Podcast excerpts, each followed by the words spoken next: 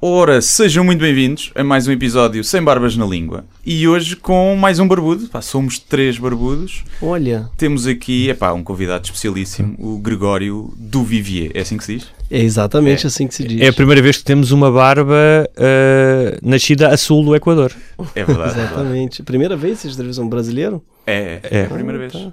Isto é um, é um podcast muito xenófobo. E nós, Eu também, eu acho que pela cota. Quanto tempo estão fazendo? Mas nós normalmente não temos convidado. No- normalmente Somos não só os temos dois a, Ah, tá. a Então tá bater perdoado. bolas. Tô Então, és o tá. décimo convidado. É, Portanto, tem não- dois não- anos. não- Tá na hora de você ter um brasileiro. Tá, bom. tá que na bom. hora.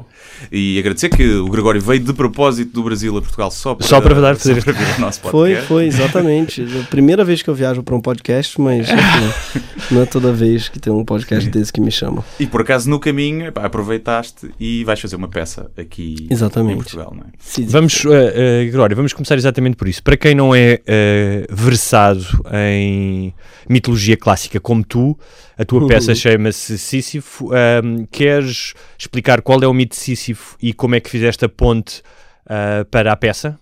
Sim, o mito de Sísifo, não é? É um, enfim, conta a história desse sujeito Sísifo que está preso num- numa espécie de numa circularidade. Ele tem que levar uma pedra ladeira acima e a pedra cai ladeira abaixo. Ele tem que voltar e todo dia essa é a tarefa que ele tem que fazer por toda a eternidade. Eu estava com meu amigo Vinícius Calderoni, que ele está aqui hoje, grande Vinícius, Olá, Vinícius. que também tem barba e por isso, claro, que nos unimos. E a, ele, a gente, pô, tava escrevendo outra coisa, um roteiro, aí o Vinícius falou, na verdade, caraca, já percebeu que o Sísifo foi o primeiro GIF? Né? Ele, ele é uma espécie de GIF, Sísifo, porque ele tá preso ali dentro dessa circularidade. E aí a gente teve essa ideia de, através de Sísifo, falar desse sentimento que a gente tem no Brasil, muito comum, de que a gente está preso, né? que a gente está sempre voltando à estaca zero. E não só no Brasil, acho que tem a ver com a condição humana, mas o Brasil especialmente hoje, não é? Ele tem algo de Sísifo, assim, a gente, a impressão que dá é que está sendo desmontado o país inteiro. E aí daí a gente partiu e aí dentro da peça a gente conta 60 Sísifos, assim, diferentes ou mais inclusive, assim, no sentido que tem uma multidão de personagens que invadem uma rampa, né? A montanha de Sísifo é simbolizada pela rampa, assim, na qual todas as travessias acontecem. Então tem um vendedor de mate vendendo mate na praia, atravessando, junto com um motorista de Uber atravessando a rampa, junto um, um- depois um Moisés atravessando o Mar Vermelho, enfim. E no final você vai vendo que tem uma conexão ali entre as coisas. Todas aquelas travessias estão em algum lugar conectadas. Ok. E diz uma coisa, para, para as- aqui em Portugal, acho que a maioria das pessoas te conhece do, do Porta, dos fundos, não é? Tendo um registro mais humorístico. Esta aqui, a peça é, é, é humorística, consideras humorística ou, ou vai ali tanto ao drama como ao- mais uma metáfora irónica, assim mais uma, uma ironia mais fina, como é que caracterizarias? Eu acho que ela tem humor, mas eu não sei se ela é uma comédia. Eu acho que ela é talvez um. Ela, ela é, é difícil, né, categorizar assim. é- As peças do Vinícius em geral tem isso. Eu gosto muito da dramaturgia desse cara aqui. E tem esse lugar que é, é uma. É uma espécie de. É um gênero meio híbrido, porque tem humor, mas não é uma comédia clássica, no sentido que são. É mais poético do que cômico, muitas vezes. Mas, claro, tem humor atravessando quase todas as cenas ali. É, agora, a estrutura e a. é, ela não é muito cômica, sabe?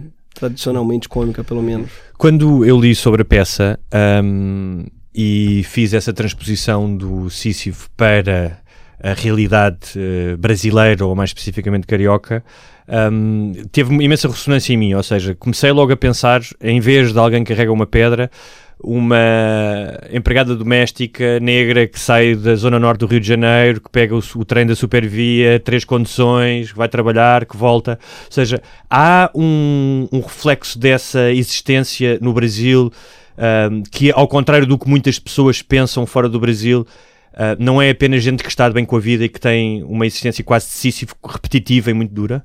Sim, perfeito. Eu acho que é, é um. Eu tenho a impressão de que o cotidiano, não é? É algo que pode ser muito enlouquecedor, assim. A peça, a peça fala muito de repetição, né? E do poder enlouquecedor quase da repetição, mas também em algum lugar do poder redentor dela, porque tem alguma salvação e alguma beleza também na rotina. Claro, tem esse lado opressor que você citou, de pessoas presas num trabalho alienado, alienante, né, para citar o termo que o Marx usava, assim, aquele trabalho alienado e alienante.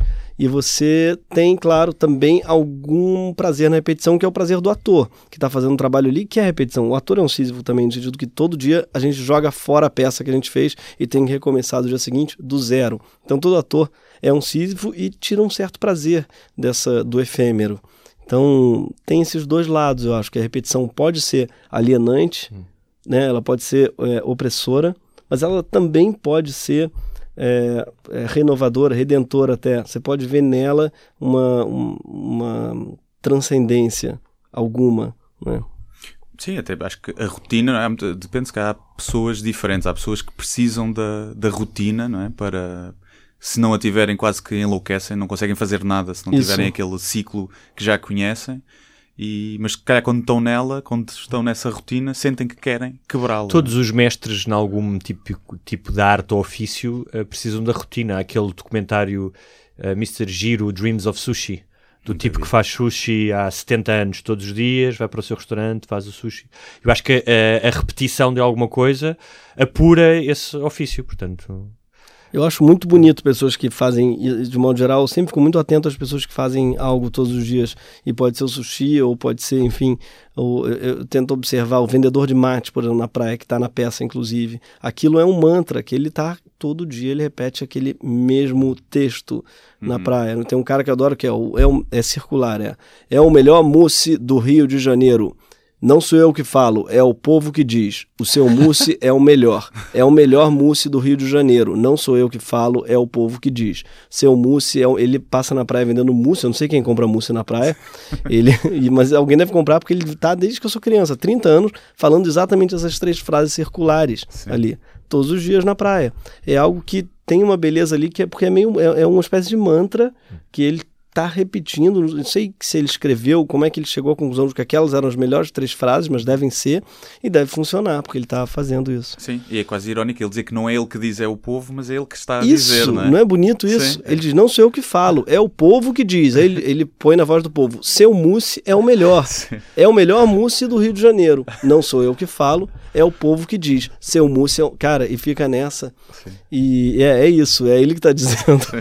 Aliás, a praia no Rio de Janeiro é um é um, um lugar muito um, uh, eh, com muitos pregões, ou seja, muitos. eu lembro que havia um, um, não sei se vocês se lembram, que era o que vendia hambúrgueres Uh, psicadélicos. Hareburger. Hareburger, exatamente. É, é, é você, ele, a descrição dos hambúrgueres é maravilhosa. É. Com é, tomates alucinógenos com alfaces lisérgicos. Esse é maravilhoso. Esse é o Hariburger. Caiu no caldeirão do ácido dele. É, e ele deu tão certo o Hariburger que ele abriu lojas físicas. É ele não vende mais na praia. Cá não há muito. Tens a bola de Berlim. Sim.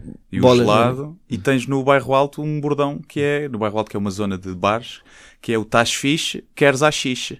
Mentira. Há um, um rapaz que vende lá. Mas não é a xixe, é louro, ou é mesmo a xixe? nunca experimentei, nunca experimentei. É, tem que tomar cuidado com é. isso. Alguns amigos brasileiros que já caíram no golpe não. do orégano. Ah, já. Não compres, e aí você não tem nem o que reclamar. Não compres porque... droga na rua. É. Compra nos sítios eh, devidos. É? Você Sim. tem o contato, aliás, qual o sítio? Estou brincando.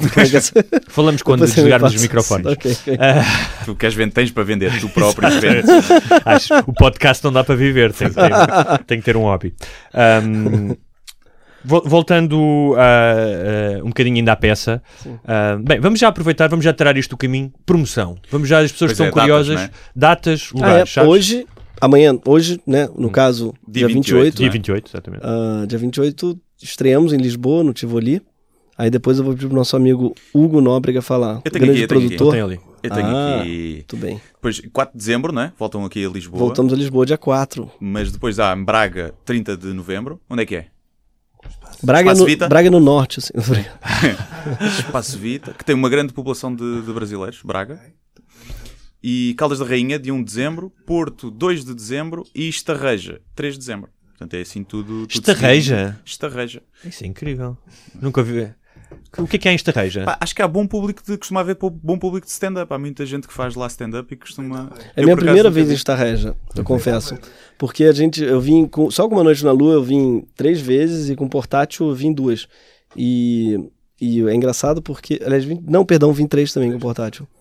E a gente fez no total, já fiz a conta, 24 cidades. Sempre tem uma cidade nova. Portugal é pequeno, mas é é gigantesco nesse sentido, né? Tipo assim, Regia é uma cidade que eu nunca tinha ouvido falar e tem um puta teatro bom, as pessoas vão ver peça. É. É, português adora se queixar, mas eu acho isso daí é maravilhoso. Você tem um país, você pode fazer uma turnê no mesmo dia. Sim. Você e, vai. Sim, isso é verdade. Sabe? Mas olha, isso de haver teatros é culpa dos governos socialistas. claro, com isso eu não tinha dúvidas. Não é? Mas Cara, é... Caldas da Rainha é uma cidade, não sei quantas mil pessoas, tem um teatro de mil pessoas, Sim. assim, melhor do que qualquer teatro do Rio de Janeiro. É, isso é emocionante, eu fico Sim, emocionado. Deve, deve ter isso. 30 mil pessoas, se calhar, Caldas da Rainha. Mas não, não te esqueças, Caldas tem aquele instituto de design, tem muita gente jovem. Artistas, tem, street arts, não sei o quê. Pode ser isso. E Portugal tem uma coisa boa e má, que é Caldas da Rainha e tem Alcobaça, por exemplo, estão a 20 km de distância. E se fizeres uma peça em Caldas da Rainha, as pessoas de Alcobaça não vão. Não vão, não. só vão ao seu própria cidade, ao seu teatro. Isso é muito É muito. Tri tribalista, muito Sim. tribalista. Ou vocês que viessem para cá, não é? Na... É. Tem uma história famosa, uma piada famosa do sujeito, do rabino que fica preso numa ilha deserta, sabe? Naufraga e só ele sobrevive, ele fica numa ilha deserta sozinho. E quando vão buscar ele, 30 anos depois, ele construiu duas sinagogas. Uma de um lado da praia e outra no outro lado da praia.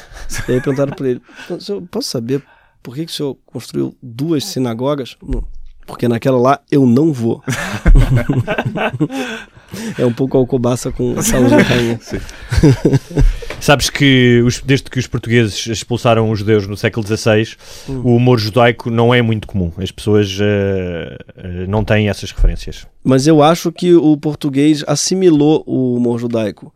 Porque eu acho o humor de vocês muito parecido. Eu acho o humor português quase sempre autodepreciativo. Hum. É, tem uma coisa é, irônica que difere muito do brasileiro. Por exemplo, o brasileiro, em geral, ele faz piada rindo. Né? Ele vai fazer a piada e vai, ah, é, que eu, melhor Aqui é mais sério, né? Português é, não ri fazendo piada. É, é. Isso é uma herança, eu acho que é judaica, assim, Espero talvez. Mas isso talvez inglesa e por, sim, por arrasto talvez, judaica, também, né? Talvez. Não, também, repara, uh, uh, em relação à herança judaica, um, além dos judeus que foram expulsos, muitas famílias continuaram cá, convertidas à força e continuando Isso. as práticas judaicas. Portanto, uh, duplamente tinham que fazer cara séria quando diziam piadas, porque tinham que ocultar que eram judeus. Não é? Se ia lá a Inquisição, Isso. tinhas que estar com o. Como é que se chama em inglês? Uh, dead Pen Dead Pen. Dead, Pen, pen Face, sim, né? é. Tinham que ter essa, essa máscara. Eu para... acho que as piadas ficaram junto com as alheiras. Sim, sim, exatamente. Na mesma, na mesma época. Olha, eu sei que é um, é, um, é um tema um bocadinho clichê, um, mas existe de facto uma diferença de humor entre Portugal e do Brasil, porque uh, numa série uh, que eu escrevi e que, vi, que era uh, interpretada também por atores brasileiros, eles nas entrevistas de promoção falavam muito nisso, dessa diferença de humor. Tu achas mesmo que existe diferença de humor? Eu acho que existe muito, muito grande. O, o português ele leva o humor muito a sério. Eu gosto muito dos humoristas daqui de modo geral, porque de verdade eles fazem um humor a sério, assim. o Ricardo é um exemplo típico, né? O uhum. rap mas também Bruno Nogueira também tem uma máscara séria, não é Sim. assim? É, é, comum ver nos humoristas aqui uma, um, eu diria, um, uma vocação quase para o drama, assim, uma mistura entre o drama uhum. e, o, e o humor que eu acho muito interessante. O humor brasileiro, tradicionalmente, claro, ele é um pouco mais carregado nas tintas. Ele é um pouco mais baseado no, no tipo, na imitação. Tem muita imitação no Brasil, muita uhum muito tipo, muito vaudeville também, é um lugar, uma né, comédia de situações, que procó e tal. E o português, desde Zé dos Vasconcelos, mas certamente antes, assim, Raul Solnado, claro, uhum. perdão, Zé dos Vasconcelos é, é, o nosso Raul Solnado no Brasil. É, uhum. Mas desde Raul Solnado, aqui em Portugal, e certamente antes, tem uma vocação de um humor é, poético, assim, lírico em algum lugar, pouco caricatural. Hum. E isso daí deu no Ricardo deu no Gato Fedorento, mas também no Bruno Aleixo, também numa série de humores assim. O Bruno Aleixo acho que tem sucesso num nicho no Brasil. Muito, é? é tem muito. muito Bruno Aleixo ele é um é? cult. É, não? É. Ó, Vinícius Calderoni tá aqui que não Sim. me deixa mentir. Como é que vocês entendem Amado, o que eu disse? Am amo, idolatro Bruno oh, Aleixo. Sério? Idolatro. Mas eu acho que... É... Acabou de passar o filme do, do Bruno Aleixo na Mostra de São Paulo. Fiquei... Ah, você viu? Eu não vi, mas todo mundo viu. Eu fiquei triste. É, porque eu, eu, não, não, consegui, mas todo, assim, todo mundo ficou cativadíssimo. Ele, eu acho que deve ser, da, da, além de ser, obviamente, muito bom, a forma de falar dele é, é mais fácil para os brasileiros compreenderem. Porque é. ele fala daquela forma meio cantada. É? é? exatamente. E, e então. Talvez seja diz, fala, diz, fala. Eu amo que ele fala de uma maneira completamente desdramatizada. Ele fala sem, sem entonação. Pra, pra gente parece que é. ele tá. É, sim. sim, não, não, não ah. Vou.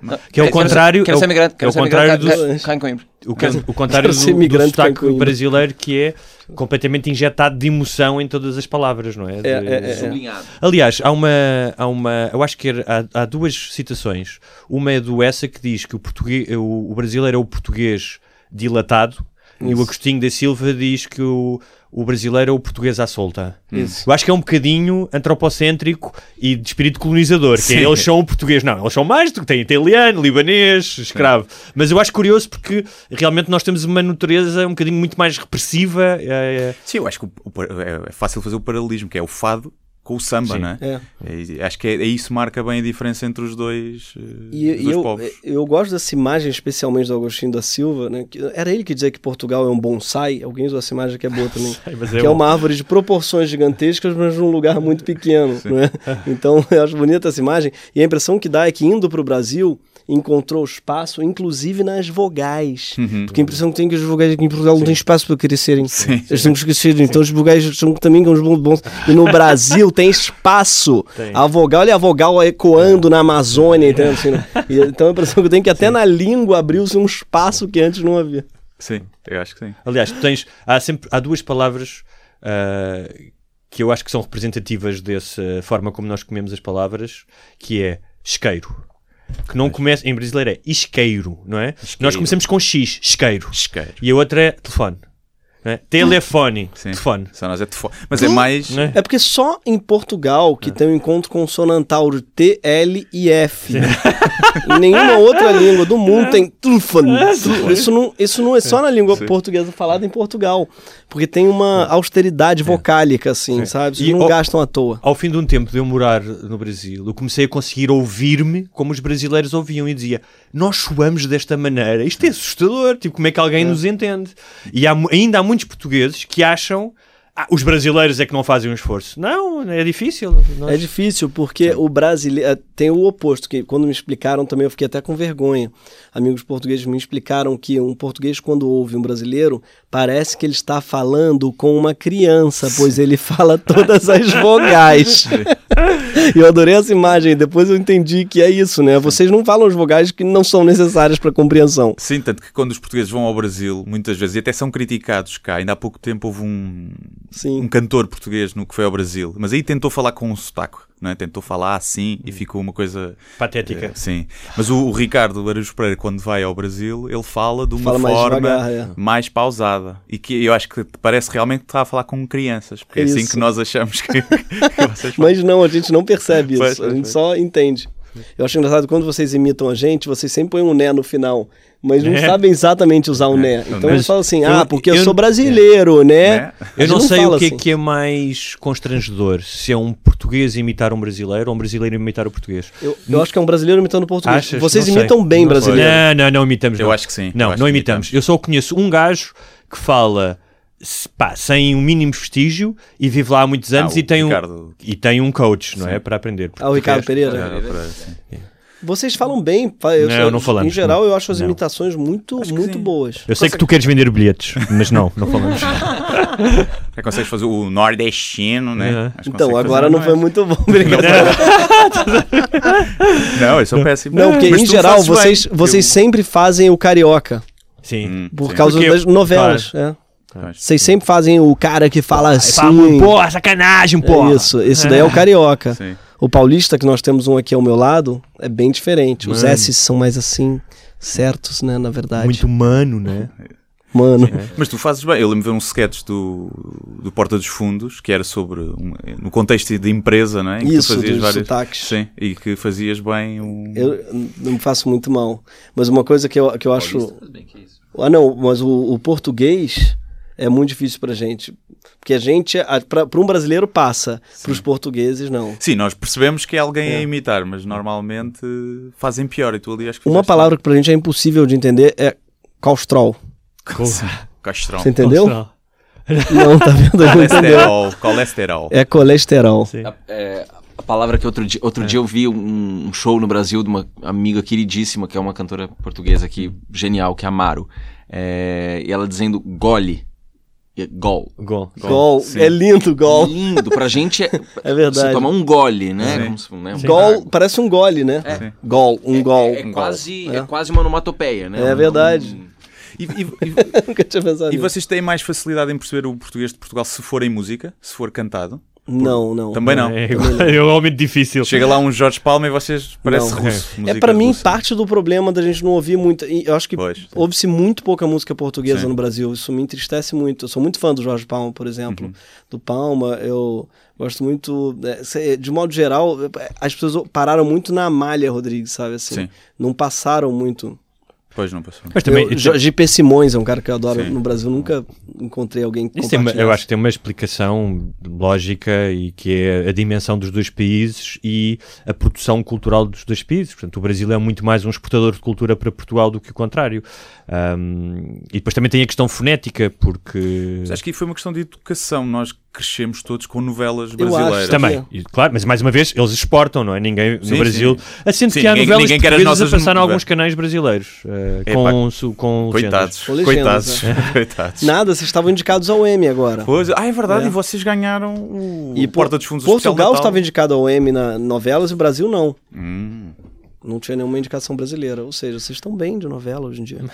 Sim, estamos melhor, muito melhor, acho que. Mas olha, vamos voltar ao humor. Havia um tema que nós queríamos falar, aliás, tu é que mencionaste, do.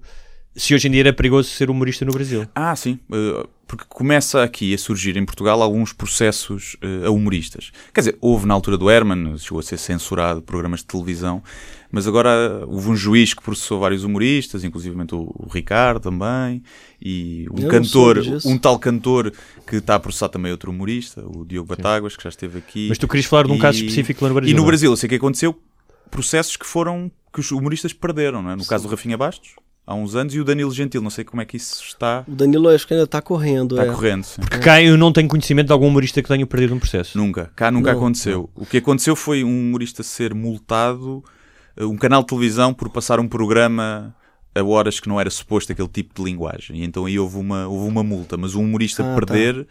eu acho que nunca aconteceu, que eu me lembro. Mas no Brasil, pelos vistos, e no caso do Rafinha Sim. foi por uma piada, não é? Uma... Do Rafinha foi, mas ah. ele fez um acordo, eu acho. Okay. É, não sei também se seria perdido ou não, mas é um absurdo realmente ele ter Sim. tido aquela multa, porque é só uma piada ruim, que ele mesmo disse. Nossa, Sim. que piada ruim, que vergonha é, que estejam debatendo os limites do humor por causa dessa piada, porque não valia a pena, né? E, mas... e, depois acaba ficar a piada mais conhecida dele. É, exatamente, é muito é triste isso. O Rafinha é um ótimo humorista e tal, e essa piada que ficou pra posteridade, não é? é e e, e, o Danilo, acho que é um caso à parte, porque ele recebeu uma notificação judicial, rasgou, enfiou no saco, fez um vídeo. Então, assim, o processo é mais Ui. por causa disso Sim. do que por causa da notificação. Só, só, só o... dizer aqui que em Portugal meter no saco é meter num saco de ah, não, plástico. Meteu, meteu no, mesmo saco no escroto. desculpa. ah, mesmo no escroto. Mesmo no escroto. Sim. É, ele meteu sim, no escroto, e, esfregou sim. no escroto, botou numa, numa envelope de novo e mandou de volta para a juíza. Então, assim, Ui. eu acho que ele estava muito... Juiz, juiz no Brasil não gosta de ser... Não, não, não gosta Ali disso. há um, um certo poderzinho que... Estranhamente ele não gosta de saco escrotal. não. Alguma coisa... alguns gostarão, não publicamente, talvez, talvez é, na privacidade de algum motel de beira de estrada. Mas, exatamente, mas não assim publicamente. Mas vocês sentem, tendo nascido o Porta dos Fundos na, na liberdade da, da internet, né? sentem que houve uma mudança. Quando é que apareceu o Porta dos Fundos? 2011? 2012. 12. E notaram uma diferença nestes últimos sete anos em que... termos de. Ou vocês nem sequer olham para os comentários, não olham não, para eu não, eu não sinto diferença. Eu sou, do, eu sou da opinião, que eu sei que não é compartilhada por parte da classe humorística, mas eu sou da opinião de que o mundo não está chato, nem mais. Uh, nem, nem tem menos liberdade, não. Acho que o caminho dos últimos anos foi de mais liberdade. Uhum. Tem O que tem hoje é uma voz, os grupos são mais vocais, assim. Você tem, graças à internet, uh, o dissenso, a opinião de pessoas que não gostaram da sua piada. Uhum. Isso daí aumentou muito, com certeza. É, dá muito mais trabalho para um humorista fazer uh, piadas problemáticas, assim, seja uhum. qual for. E trabalho que eu digo é, ele vai ouvir pessoas xingando ele.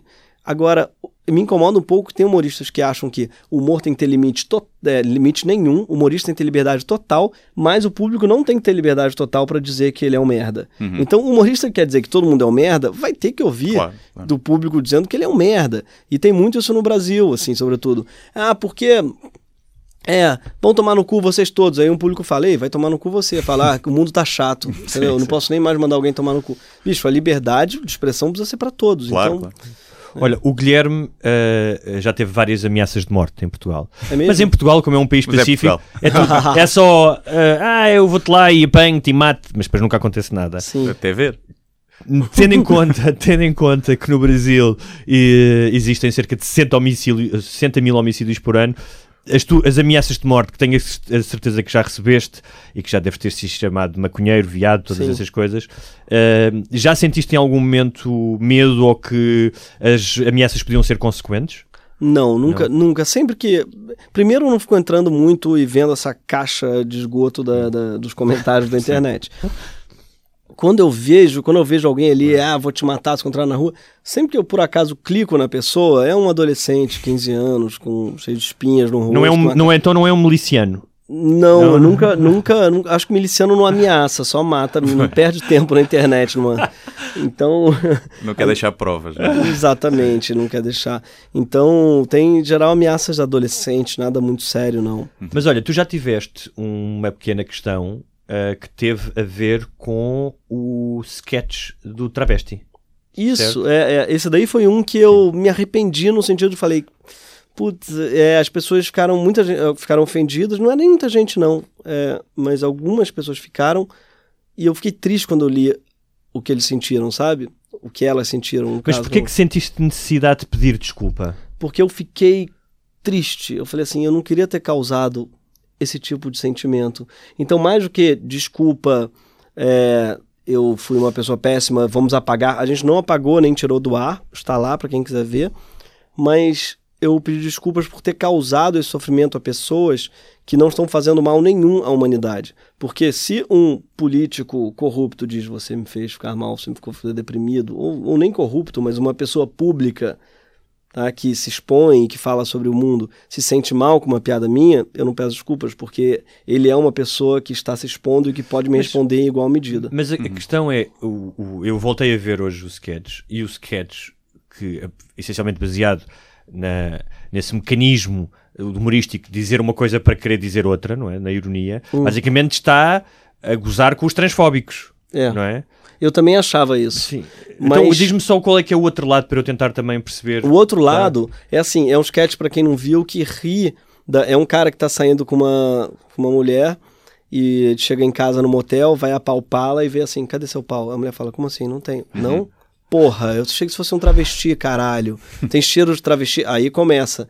Aí as expressões, e que o ator não me ajudou muito, porque é um ator genial, mas que improvisa muito, que é o Rafael Infante, começou a também botar. Tem caras, cheiro de travesti do caralho, começou a botar um monte de, de, de cacos, assim, que ele é muito engraçado, e eram engraçados, mas e que eu aprovei. Então eu faço parte da culpa porque eu tenho que aprovar os textos, porque eu sou roteirista. Então eu li, ri, falei, isso é tá muito engraçado, põe. Só que são expressões Tá tipo isso, tá com cheiro de travestido, caralho, assim, são expressões muito pesadas que a pessoa falou assim, caralho, eu já ouvi isso de verdade de alguém que estava ameaçando de morte, sabe?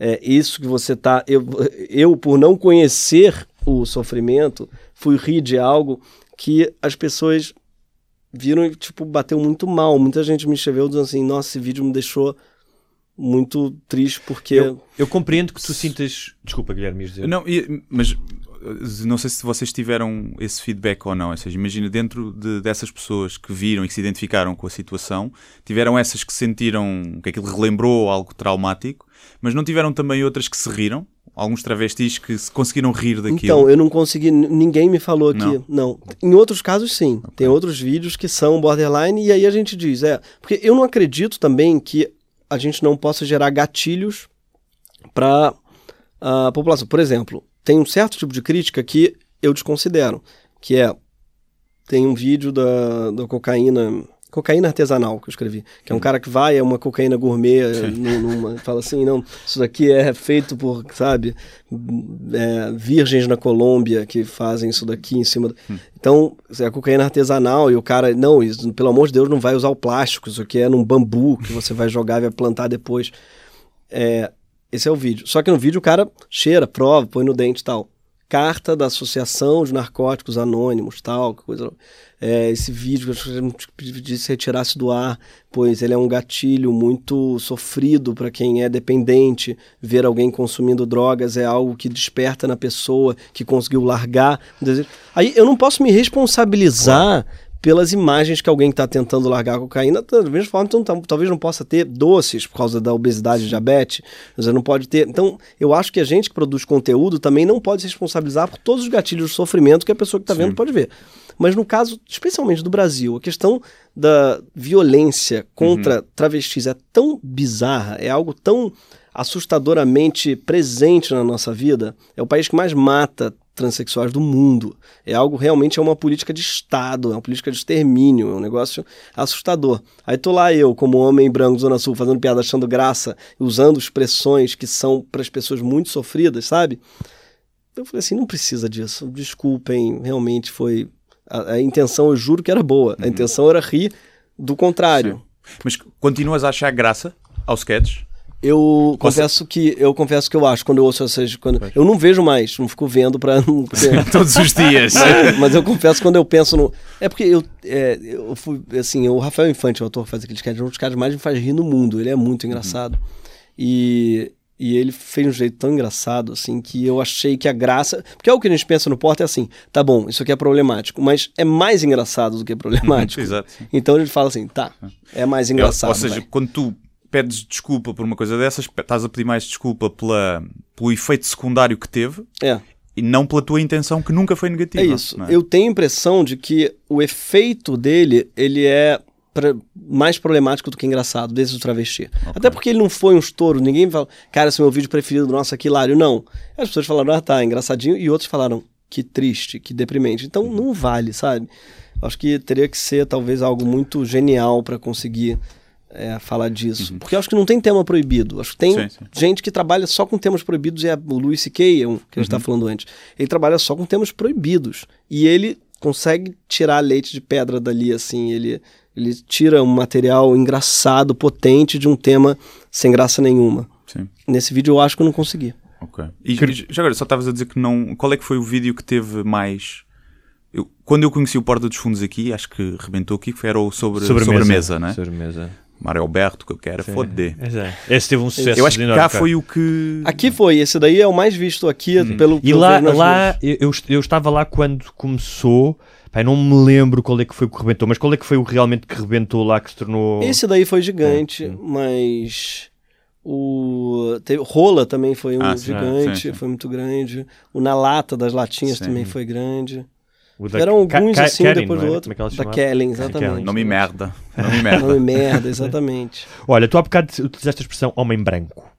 Uh, eu queria uh, um, um, homem com um, um, nome eh, como o teu, com dois nomes estrangeiros no sentido Sim. europeus, um, filho de artista plástico, de uma cantora, sobrinho de atriz, descendente de comendadores e de uma Porra, filantropa. Fez o dever. Foste é... à Wikipédia. Fui. uh, um... Alguém botou essa merda no meu Wikipédia. Tá lá, tá lá. Que é verdade, não sei quem sabe disso. Só falta o brasão, da, só falta o brasão da família. Devem achar que eu, eu sou um merda que ficou lá o... falando bisavô com o, porra. O, o, o tetravô dele uh, numa plantação de escravos, estás a ver? Caralho. Uh, não, mas estou a dizer numa, num, num tempo tão radicalizado e uh, talvez ainda mais radicalizado no Brasil uh, ideologicamente tão uh, fraturante e sendo tu assumidamente de esquerda, o facto de seres essa pessoa, és muito mais do que isso, obviamente, mas nós sabemos como é que os blocos funcionam, tem funcionado contra ti.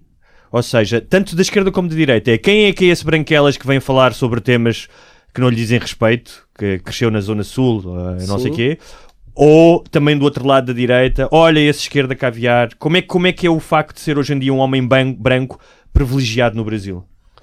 Bom, eu acho que é, é uma boa pergunta difícil. Ou seja, como é que estão esses índices de culpa? É, exatamente. Eu acho que a questão toda é transformar a culpa em ação, em algo que gere alguma coisa, não é? Porque a culpa também é uma merda. Eu acho ridículo claro, a culpa é branca sim, sim. de pessoas que ficam se juntando e falando, ai, como a gente é privilegiado, né, amiga? Assim, eu acho um negócio patético, deprimente, não gera nada para ninguém e a pessoa também tá cagando pra sua culpa. Isso aí não tá, né? Não adianta nada. É ruim para você, é ruim pra, pra opressão. Pra... Sim, então, não, não muda nada, não. Não. mas tentar dar voz a esse privilégio é a única coisa que a gente tem para fazer, né? Se colocar já como privilegiado, isso. Eu lembro o tempo inteiro quando eu falo, igual você falou, eu que citei a expressão homem branco, lembrar que esse é o meu lugar de fala, para usar uma expressão na moda. Né? Meu lugar de fala, meu lugar de ver o mundo é esse. Então, a gente volta e meia fala, não, porque o mundo tá chato pra cara. Pra quem, né? Puta, eu tenho a impressão de que o mundo nunca foi tão pouco chato. Pra... Nós falamos muitas vezes isso que é. Pá, o mundo nunca teve melhor, não é? Eu, Apesar de, pá, do Trump e do Bolsonaro. Quer na dizer, generalidade, há menos pobres no mundo inteiro, sim. menos pessoas a morrer à fome, menos apesar de muita infantil, gente. Sim. Claro, todos sim. os índices de tolerância com gays e Agora, com, a única com minorias. Coisa, a única coisa lamentável é a disseminação da mamadeira de piroca. Mamadeira de piroca. Aí isso e, é um problema Isso sério. é um problema sinistro. É um problema é? sério. Aliás, está, está fome, desinteria e mamadeira, mamadeira de piroca. Exatamente, Eu até acho que é ao contrário, né? em termos de prioridade. Chegou aqui, é. chegou, chegou, chegou. chegou. Nós, nós falamos várias vezes no podcast porque é, é, tão absurdo uh, como é que alguém acredita Cara, nisso, não é? Que, eu acho que, se... que é cómico, só pode ser cómico. Sim, é cómico. Se tivesse um campo ali na urna eletrônica, né? Porque a nossa urna é eletrônica. Sim. Se tivesse ali um campo justifique seu voto, sabe? Hum. Eu acho que teria muita mamadeira de piroca. Sim. Teria muito kit gay, teria muita coisas que, assim, a, a Bíblia, também outra fake news é que o Haddad teria jogado, acharam uma Bíblia no lixo Sim. que uma pessoa tinha dado de presente para ele, estava dedicada para ele, acharam e tem a foto. Então o Haddad jogou a Bíblia no lixo, era das coisas mais procuradas também no Google, um dia antes da eleição. Sim. Então, assim, eram só factoides e coisas completamente delirantes e Mas eu compreendo, tipo, há partes bom, da Bíblia pá. que são profundamente desinteressantes. Por exemplo, Deuterónimo, onde há páginas e páginas como construir um altar e um tabernáculo, é. não é? Se tu não quiseres ser carpinteiro, se calhar não tem muita utilização. É um, é um YouTube auto, é um auto, não é? Do... Mas eu vou aproveitar essa religião uh, uh, para te falar de outra questão, que era, eu quando morava uh, lá, inquietava muito com a ascensão dos evangélicos, e não só com a ascensão política, mas com a penetração Uh, social em territórios. Sim, também devem penetrar outras coisas, mas uhum. social, especialmente em territórios onde o Estado está ausente. Exatamente. Ou seja, substituis uh, as redes sociais, uh, ajudas as pessoas a encontrar emprego, a recuperarem de adições. Um, eu estive em lugares, não só no Rio, mas uh, onde não existia qualquer infraestrutura de apoio e, como tal, as pessoas chegavam dos seus trabalhos e encontravam-se na igreja, cantavam. Um, é um problema sério para a democracia no Brasil. É. É, é, não tem nem o que dizer, é só concordar. não é um problema seríssimo. Isso é algo que vocês não têm mesmo, assim. Os portugueses adoram se queixar de Portugal, dizem, ah, mas nós também somos, temos nossos conservadores. Não, vocês não sabem o que é ter uma bancada evangélica, Sim. sabe? Que é uma bancada do Congresso com 180 deputados ou 200. Mas aqui ainda por cima está em crescimento. Está em crescimento. Não, dizem que vai ser, ou já é, ou que vai ser maioria nos próximos 10 anos. Sim, maioria sim. No... maioria sim. Mas como é que tu sim, explicas, maioria. ou seja, a maioria dos países uh, com democracias, ao longo do tempo, uh, o secularismo acaba por é. uh, transpor a religião. Acontece isso na maioria dos países, no norte da Europa então mais, no sul menos, mas o que é que tu achas que aconteceu no Brasil para que houvesse esta onda um, e que tivesse poder económico, mediático, não é? E político? Eu acho que uma das coisas define a outra. Por exemplo, o poder midiático já aumentou o poder político, entende? Por e aumenta o poder econômico. Então é uma espécie de círculo vicioso. Quando, por exemplo, o Collor foi quem deu a Record para o Edir Macedo em 92, se eu não me engano, foi Fernando Collor logo antes do impeachment para punir a Rede Globo. Hum. Para se vingar dela, porque o impeachment foi muito motivado pela Globo, que também motivou a própria eleição do Collor. Então a Globo botou o Collor e tirou. E então o Collor, para retaliar, assina, dá a concessão da, da, da, da Record para o bispo Edir Macedo. Ali, por exemplo, é um momento, sim, é uma destaca zero, tanto é que o filme do Edir Macedo, que ele mesmo fez, é sobre isso, é esse momento, que foi o momento em que começou o Império. Então ele tinha a segunda, a terceira maior rede de televisão do país, e usa essa rede para sua autopromoção é. desde então. Então, aumenta a grana, logo aumenta o poder político, que por sua vez aumenta o poder midiático, que por sua vez, então é um grande círculo vicioso, no qual hoje, assim, é, é um poder, ninguém se elege no Brasil sem Sem, e não é sem os evangélicos. Os evangélicos é algo vago. Eu estou falando sem o Edir Macedo. Sim. Sem uma pessoa que é o dono da Igreja Universal, uhum. né? E que faz coisas na sua rede muito loucas. Por exemplo, teve, um, teve, uma, teve uma dissidência do Edir Macedo, que é o Valdomiro, pastor Valdomiro. Era um sujeito que saiu e foi criar a Mundial. Saiu da Universal fez a Mundial. Aí o que, que o Edir Macedo... Marca, mais uma marca no mercado. O que, que o Edir Macedo fazia diariamente na sua rede, Record, à tarde? Exorcizava pessoas. Uhum eu estavam com demônio. De vez em quando eu vejo. Então, tem isso no YouTube para quem quiser ver. Sim. Ele exorcizando pessoas que estavam com demônio e perguntando: quem é você? Falando, sou o demônio. E de onde é que você veio? Da igreja do Valdomiro. Ele é meu amigo. O Valdomiro, é. o Valdomiro é meu amigo lá. Juro. Mestre do marketing. Ah, e aí o cara faz o demônio dizer que é amigo do pastor da igreja concorrente. Isso num canal TV aberta para a população inteira ver. Então, bicho, é, foi uma, é uma operação estatal mesmo, uma, assim. Pá, uma pergunta, imagino, temos uh, humoristas condenados, ou seja, que infringem a liberdade de expressão. Mas na, na, na, na Record, no, na IUR de TV, eh, tens o, esses exorcismos que apelam à discriminação, a dizer que tem o vírus maligno do hum. homossexualismo. Isso.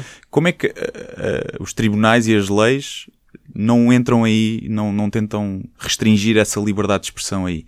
Ou, porque o Calculo que na lei o, o, incentivo à discriminação e ao ódio seja crime, no Brasil também, na é lei. É crime, mas um dos problemas que é, tem no Brasil, e isso daí também só eu que acho, tá? Não é algo comum, é, assim, ser dito não, é controverso, mas a gente tem uma lei de intolerância religiosa que foi criada para proteger as religiões matizes africanas, mas que é muito usada por eles, que é você no Brasil não pode ofender, infringir, proibir nenhum culto hum. religioso. Okay.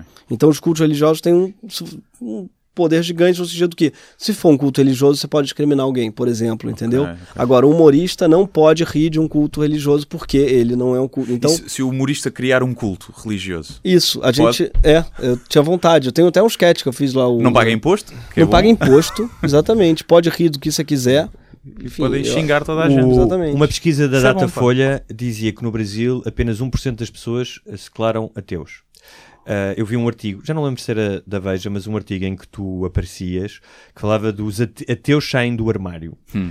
Uh, uh, bem, primeiro, só, só uma parte que é: eu acho que a própria expressão ateu não só está super inquinada pela religião, como é um absurdo, porque é a negação de alguma coisa. Portanto, eu não ando por aí a dizer, ah, eu sou um negacionista dos horóscopos. Ninguém diz, é, é, ah, eu não sou um negacionista dos cristais. Porque o default é não sei, não Sim. sei. O default não é Deus existe, o default é não sei. E devia Estás ser, a falar aqui com dois, claro. dois ateus. Devia ser ateu, sai do confessionário e não do armário, não é? Exatamente. ateu, sai do uh, e tu falaste sobre isso, mas esta ideia.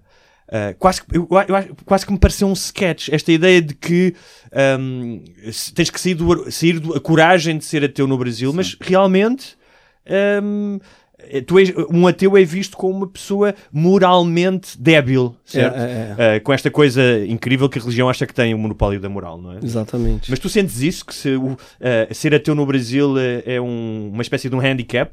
Sim, não, literalmente tem, teve um programa, inclusive o cara foi multado, tá, da Atena, em que ele botava um sujeito que teria matado alguém e tal, e ele dizia que era isso, claro que ele era ateu, isso não tinha nenhuma evidência disso. Só podia ser coisa de um ateu, porque só uma pessoa que não tem Deus no coração para fazer uma barbaridade dessa. Ele não falou isso uma vez, ele ficou três horas falando nisso e ficava passando embaixo dizendo assim: ateu mata a pessoa o quê? Porque não tem Deus no coração. Resultado, a Ateia, que é a Associação dos Ateus Agnósticos, o quê? processou ele e ganhou. e ele foi, é, ele foi obrigado a fazer uma, uma retratação no ar, dizendo que ateus não matavam pessoas necessariamente. E, enfim, é, tem isso no Brasil, cara. É um país odeia ateu. O vilão é ateu no Brasil. As pessoas odeiam ateu, vegano e ciclista. É okay. É isso, o vilão, é. entendeu? Eles não odeiam, é muito doido isso. O vegano e ciclista eu percebo. só, só uma parte, ninguém, ninguém se elege para um cargo público importante no Brasil pois. se declarando ateu, pois. né? Quer dizer, é, você pode ter como convicção íntima isso, que... mas você Desculpa. tem que, publicamente, alguém que quer ser presidente, por exemplo, né? Por exemplo, o próprio Fernando Henrique Cardoso. Claro que era ateu. É óbvio, né? Um Dilma cara... Rousseff. É, é, imagina, o próprio Haddad agora nessa... Enfim, eu acho que até essa coisa da Bíblia tem a ver com isso. Esses caras são professores, universitários, tem uma outra... Enfim, Sim. É como nos Estados Unidos também, não é? Há quem diga que o Obama era ateu e que claro. não poderia dizer porque também perde o apoio o Trump, dos gente, 30%. O Trump nunca foi religioso. Sim, não. Sim, Ele sim, virou sim. ano passado. Sim. Nunca foi, é. Isso daí é, é meio.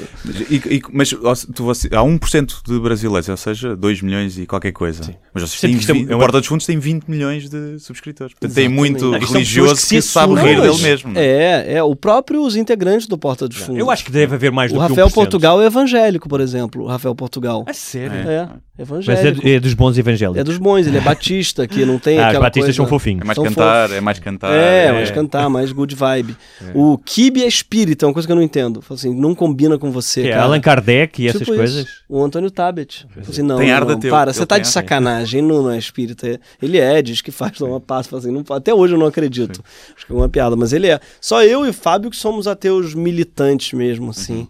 Que o resto é bem, bem brasileiro. Porque o Brasil tem isso, né? 1% é ateu. Tá, mas eu diria que tem. Deve ser mais, deve ser mais. 40 né? que é, tipo, ah. assim, é o que vai lá, põe um despacho na. na no, sabe? Faz é o um não praticante. Mas é, um, é, um, é, é curioso, porque é. é, um, é um país. Uh, tens o sincretismo, não é? Que é a mistura, tipo, tens judeus que vão à sinagoga no Rio e à noite vão ao terreiro. Hum. Da claro, Umbanda, não é? Tens, tens, essas misturas. Mas é, é, é, um, é, muito religioso, ou seja, tu vês as vans e toda a van tem um autocolante, como se diz lá, um adesivo qualquer coisa religiosa, não é? E tu não vês uma pessoa Deus passar, no comando, não é? é que é vês Esse Foi Deus que me deu, tem muito. é, que é passarem em frente de uma igreja de carro ou a pé e benzem-se. Hum. Eu nunca tinha é. visto isso. E isso daí, é. não, isso daí é todo, to, todo mundo passa aqui. Até você? Sim. Minha mãe. Ah, tá, sua mãe. É. E todos e sua mãe é católica, não? É. Porque a pessoa às vezes nem é, mas tem isso. Passa na igreja. Eu nem sei fazer, tá vendo? Gestos, é. tentando aqui. Não... E todos os jogadores de futebol, quase todos os jogadores de futebol, mas os brasileiros cá, todos se benzem antes de. Atletas de, de Cristo chamam-se. De entrar em campo. Sim. Todos, cara. Já não, a nossa seleção é quase sempre assim. É, então, é, o... fundamentalista. O Scolari eh, obrigava os jogadores. Obrigava, não, mas eh, os jogadores beijavam a Santinha. Sim, mas o, o, nosso selecionador é mais religioso, Fernando Sim, o nosso... É anti-aborto, anti-eutanásia. É... Bom, Foi gostamos falar... tanto, somos todos religiosos que trouxemos de Portugal o Jesus. É né? verdade. Exatamente. Olha, por falar que virou nisso, uma espécie é, de divindade é, é, hoje. Que era, é, como hoje em dia, eu já vou chegar ao Jesus, mas eu estava a falar com um amigo meu que foi ver o novo filme do Scorsese, num visionamento, porque ele escreve sobre cinema, e uh, chegou a casa e escreveu que era um monumento ao cinema e que realmente era uma da Magnus Opum do, uh, automaticamente também o Irish, o Irishman, não é? o Irishman, automaticamente ah, mas. Comentários. Mas a Netflix está a destruir o cinema, mas não sei o quê. Ou seja, tu já não podes dizer nada, mesmo que seja positivo, que não venha ninguém dizer um mas ou atacar-te. Uhum. Ou seja, nas redes sociais isso é muito difícil. Um, e é quase como se tu puseres uma fotografia de um pôr do sol, alguém vem dizer és a favor do câncer da pele. Sim. Não é? Tipo. Mas eu vi isso com o Jorge Jesus, que é, ele celebrou com uma bandeira de Portugal. É? E houve alguém no Brasil, podia ter acontecido cá, isso é igual. As redes sociais, nesse ah, aspecto, são democráticas que. Teria acontecido cá, certamente. Teria acontecido cá. Aliás, aconteceu com a deputada negra com a bandeira da Guiné. Sim. Mas pronto. Em que diziam. Isto é uma falta de respeito, porque Portugal é uma ex-colónia e você está no Brasil e esta bandeira representa a opressão. Imagino que tu não achas que é apenas um gesto normal de agradecimento. De... Houve uma boa piada que alguém fez Sim. que era um, um, colonizador a ganhar a Libertadores, que era, Sim. Que era irónico. Sim, era... Essa, uma piada, era, essa piada era boa.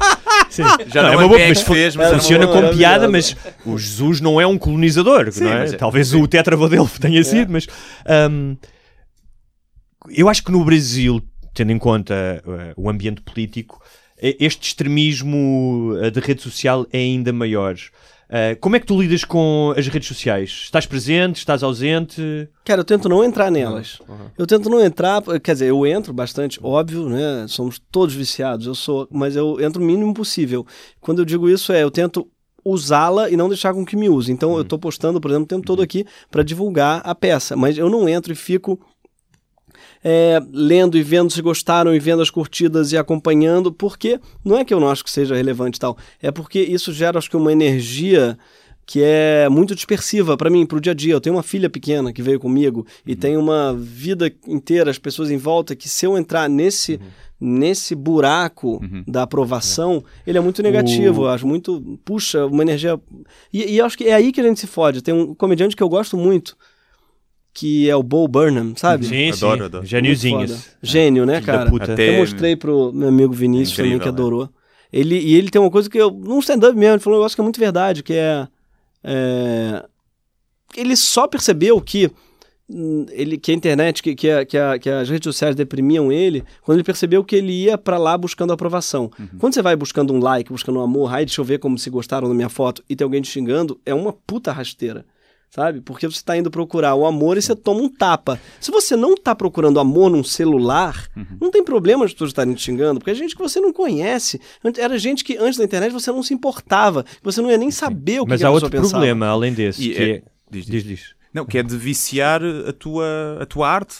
Ele diz, o Bo Burnham tem uma coisa também que é, eu quero dar-vos a noite que vocês merecem, mas eu quero dizer aquilo que me apetece isso. e não aquilo que vocês estão à espera. É isso. Eu é. acho que quando te vicias nos likes, passas a dar muito aquilo que as mas pessoas querem. Mas há outra utilização é um da internet, que não é apenas a busca da aprovação, que é tu é, iniciares uma discussão, é, como nós poderíamos iniciar aqui ou num jantar sobre política, sobre o que uhum. seja, um, com a ideia de que essa uh, discussão vai ser benéfica. E o que eu já aprendi é, seja sobre racismo, política, ou o que seja, todas as discussões nas redes sociais são, dão merda. Dão é. merda e não, e não. E, sim, pode ser como ele, ele adora. Ele adora, adora trollar, ou seja, os trolls, estás é. a ver? Eu uso é isso depois no meu espetáculo. Ele usa... É respostas aos Mas, trolls. imagina, se tu vais com uma, não com a intenção dele, que já vai com uma intenção cómica, sim. vais com uma legal, intenção claro. com uma intenção de não, realmente eu vou, olha, eu vou dizer porque é que tu estás errado.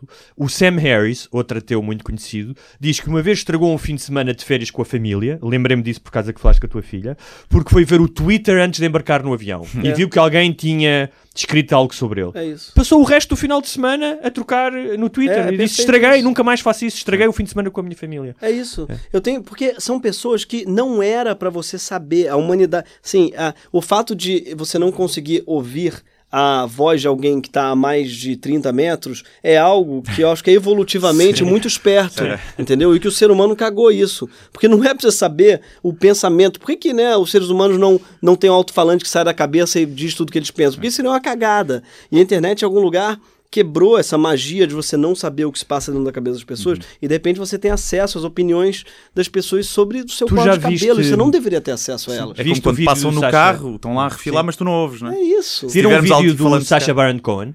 Que se tornou viral. Ah, sim. Num discurso, ele, eh, se puderes ver, ele fez um discurso este final de semana, numa entrega de um prémio, uh, um discurso muito bem pensado, muito profundo sobre a questão das redes sociais. Sim. Que a liberdade, ele tem a frase que é a liberdade de expressão, não é a liberdade, é liberdade de, de, alcance. Ou, exatamente, de, de, alcance de partilha. Que é um pouco isso que tu estás a dizer, não é? Que é uh, até que ponto uh, corporações como o Facebook Uh, que uh, ajudam a disseminar uh, esse tal, essa tal cacofonia, esse ruído, isso é a mesma coisa que liberdade de expressão, são coisas diferentes. Um, e eu acho que finalmente se começa a falar, e para pessoas como nós que trabalham com a liberdade de expressão pode ser difícil ter essa conversa, mas se calhar é necessária, que uma coisa é liberdade de expressão, outra coisa é esta liberdade de partilha. E que se um jornal Pensa nisto, se um jornal, uma televisão, tem que se reger por princípios de dizer o que é verdade, porque senão são punidos por isso, Porquê é que o Facebook não tem que ser também se é, uma, se é exatamente uma corporação de mídia? Depende como tu encarar. Mas é uma, esse... está a divulgar a informação. Mas eu acho que as redes sociais estão a ser cada vez mais vistas como utilidade pública, como é a água, como é a luz. Se, Mas não são? Se tu vires isso assim, tu não podes restringir Mas não são. Uh, o direito não são pessoas... como a água e não são como a luz. Não sei. Não são. Mas pronto, isso é uma conversa. É, eu acho que a gente tem que lembrar que são empresas e que não são estatais, no sentido Estão assim. cagando para ti. É, deveriam ter, exatamente. Ah, claro. é, me incomoda, inclusive, que na internet a gente use menos o espaço público, assim, no sentido que eu acho que a internet já foi muito mais interessante quando era um bando de blog, de site loucos em que você ia navegando. Porque hoje em dia a impressão que eu tenho é que você. O mundo da, da internet ele é vasto, mas as pessoas só andam dentro dos uhum. shoppings. É do mundo, sabe? Que são lugares sim, privados. Sim. Ninguém anda na rua. Sim. Então é um mundo no qual você só transita em espaços privados controlados por corporações. Ninguém anda mais na rua da internet. Você só é vai dentro dos condomínios. E esses condomínios, eles são feitos para você gastar dinheiro. São shopping centers na qual você é feito para ser, ser usado e trabalhar de graça para as pessoas. E para não descobrir coisas novas, não é? Não. Antigamente descobrias um site novo. É, Isso. E agora não. É Andas ali sempre de, nos... de privatização desse, desse falso espaço democrático, é? assim, da internet, né? Quer dizer, é um espaço de novo privatizado, mídia, né, assim... É, de uma corporação, na verdade, controlando aquilo.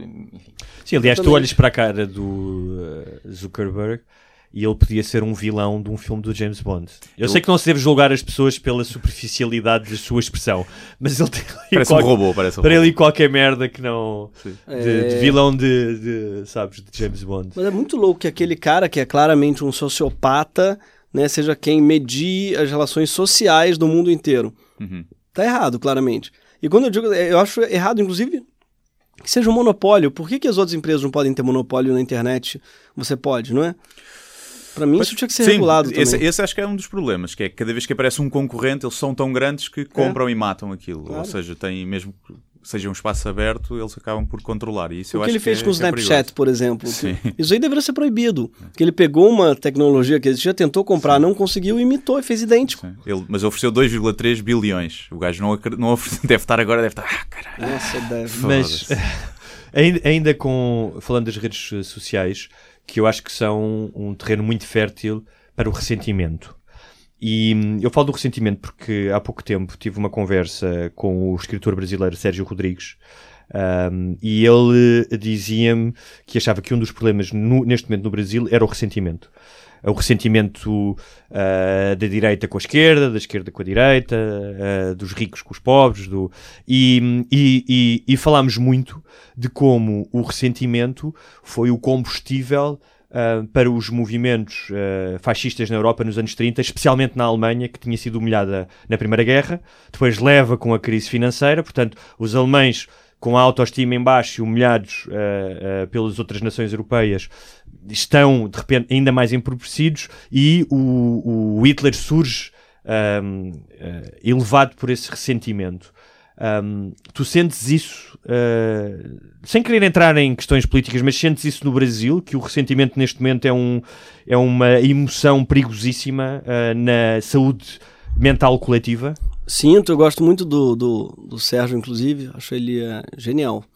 Mas não, eu, eu por acaso não, não botaria no mesmo pacote o ressentimento da esquerda com a direita ou da direita com a esquerda. Eu estou, ele provavelmente não disse isso dessa maneira. Sim, sim, sim, eu estou Total. extrapolando. E talvez, é, é, talvez muita gente põe, talvez ele não ponha mesmo, mas muita gente põe e parece dizer assim, ai, mas é que o Brasil as pessoas tá, tem os extremos, cada um de um lado. Tem uma charge da Laerte outro dia que eu até mandei aqui pro Vinícius, que eu achei brilhante, que é um jornalista no meio falando entre um revólver apontado para um alvo e ele falando assim: temos que encontrar o meio termo entre os extremos, hum, sabe? Sim. E os extremos no Brasil hoje são um revólver e um alvo, sabe? Sim. De um lado tem, não tem tanto a ver com o governo, com é, direita e esquerda, tem mais a ver com o governo miliciano, assassino mesmo, sim, genocida, corrupto, com tudo. E pessoas tentando sobreviver. Então uhum. tem um pouco, eu acho que, sabe, é, é, hoje um culto do ah, nem tanto ao mar, nem tanto à terra, que no caso que a gente vive, sobretudo hoje no Brasil e nos Estados Unidos também em alguma medida, é, normaliza muito o fascismo, porque Sim. quando a pessoa ela não admite a dissidência, quando ela dá opiniões a favor da tortura tal, sai do ambiente da, da, da política e vai para um ambiente mesmo que não tem meio termo possível. É direitos sabe? humanos, não é? Não, é isso. Não é esquerda nem Tem muitos na internet às vezes. Vamos botar agora um antissemita para debater com um judeu. Não, que isso não é um debate, gente. Pelo amor de Deus. Sim. Vamos encontrar um meio termo Sim. entre o antissemitismo e o judeu. Sim. Não, gente, não é assim que funciona. Sim, cá, cá também acontece isso, um nível menor, mas acontece muito agora, fala-se do, do comunismo com o fascismo. Ou seja, porque nós temos um partido comunista cá, que é, que é permitido, e é um partido, pá, comunismo. Não sei se eles chegassem ao poder se iam matar-nos a todos, se calhar iam, não sei. Hoje, hoje dificilmente fariam isso. não sei, mas eh, fala-se muito disso, ou seja, de colocar o 25 de Abril agora, não é? A revolução que terminou a ditadura fascista de direita, com o 25 de Novembro, que acabou o período de revolução em curso em que era o, o Partido Comunista que controlava, não é? E então querem colocar isso em pé de igualdade, pá, quando um foi uma ditadura de 40 anos ou 50, que matou gente, e o outro foi um período de um ano, né? em, que, basicamente, em que não deu para fazer grande coisa, foi um ano. E não, para não entrarmos aqui... E cá também existe, ah, que ser o meio termo. É? Em minudências da história de Portugal, mas basicamente a seguir à Revolução, houve um período conturbado, uh, fala-se que Portugal esteve à beira de uma guerra civil, esquerda-direita, e em 11 de março há um, uma viragem à esquerda, uh, um bocadinho radical, muitas nacionalizações, portanto os partidos de esquerda ganham muito poder e depois, supostamente, e há, há um contragolpe, ou há uma tentativa de golpe de esquerda 25 de novembro e forças ditas democráticas uh, restauram a normalidade democrática e diz que foi exatamente aí que começou uh, a, democracia, a democracia portuguesa, porque o, isso eu acredito, o, o Partido Comunista na altura tinha para já porque era comandado pelo Comitê Central Soviético, ah, portanto, ah, sim, claro. havia uma, havia uma, e estávamos na Guerra Fria, portanto havia claramente uma vontade de construir uma espécie de Albânia uhum. na Península Ibérica e na Europa, na Europa Ocidental. No entanto, o que aconteceu foi que a direita mais conservadora quer, como não tem uma data para celebrar, quer o 25 de novembro e dizer não, não, não, não, não, que é. Mas podem okay. celebrar o nascimento do, do Salazar, não é? Sim, ou de Jesus, Sim. ou aqueles que já têm o Natal, não é? Então direita, eles querem, querem se apropriar do 25 e dizer não, não, a democracia começou. Não, a democracia não começou aí. Eh, foi mais um elemento para existir uma democracia, foi importante. Mas não foi aí que começou a democracia. A democracia começou na, no, na, na, é, no dia 25 de abril de 74 e depois, como em todas as revoluções, foi-se ajustando, não é? Sim, normalmente não é de um dia para o outro, não é? Sim. Muito bem, estamos, eh, este senhor tem que ir embora, não é? Pois pá, vocês, é, que, vocês é que sabem, sim. Muito uh, bem. Uh, por nós estávamos aqui a conversar, estávamos. falo por mim. Uh, vamos só lembrar que peça. a peça, o Sísifo, vai estar amanhã 28 no Tivoli. vejam as datas. E depois já 4 de novembro. Dia 4 em Braga. Não, dia 4 volta Dia 4 volta, já tenho bilhetes, vão comprar. Eu hoje fui comprar dois bilhetes Uh, ainda havia alguns lugares, mas aproveitem porque eu acho que vai esgotar. Eu vou tentar ir a dia 4 amanhã, não consigo. Okay. Uh... Eu também vou dia 4. Uh, portanto, comprem os bilhetes. só uma pergunta final, tanto para ti como para o Vinícius. Depois do mito final, quer dizer, se quiseres, depois faz outra, não é? Mas eu acho que, acho que devias. eu quando, quando falaste do mito de Sísifo, há, um, há outro mito clássico que eu gosto muito e que talvez pudesse ser uma sequela, que eu não sei se conheces, que é o de. Hum, eu nunca sei dizer bem esta palavra é o mito de Tirésias. Sabes qual é que é? Que é aquele do homem a quem os deuses perguntaram quem é que tinha mais prazer sexual, se era o homem, se era a mulher, e como ele tinha sido sete anos homem e sete anos mulher, disse que o prazer se dividia em dez partes, uhum. Que uma era dos homens e nove era das mulheres. Quando a coisa é bem feita, não é? Uhum. Quando a coisa é bem feita.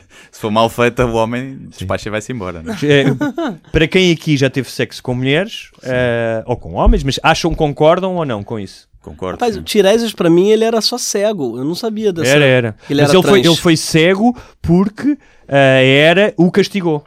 Disse: Não gostei dessa resposta e agora vou-te castigar. É? É. É verdade. Ele aparece em Édipo como, como, né, como... Nossa, eu não sabia desse spin-off. É, não. não, é, é, é, é, prequel. É prequel, é prequel, exatamente. É o Better Call Saul. Eu não sabia disso, é? é o Better Call, Call Saul. Better Call Saul. Esse teve uma vida... Por que, que eles estão ouvindo falar de Édipo? O cara era trans, foi homem, foi mulher. Ele se foi cegado por isso... E a gente tá ouvindo a história do puto do rei que comia a mãe. Foda-se. né?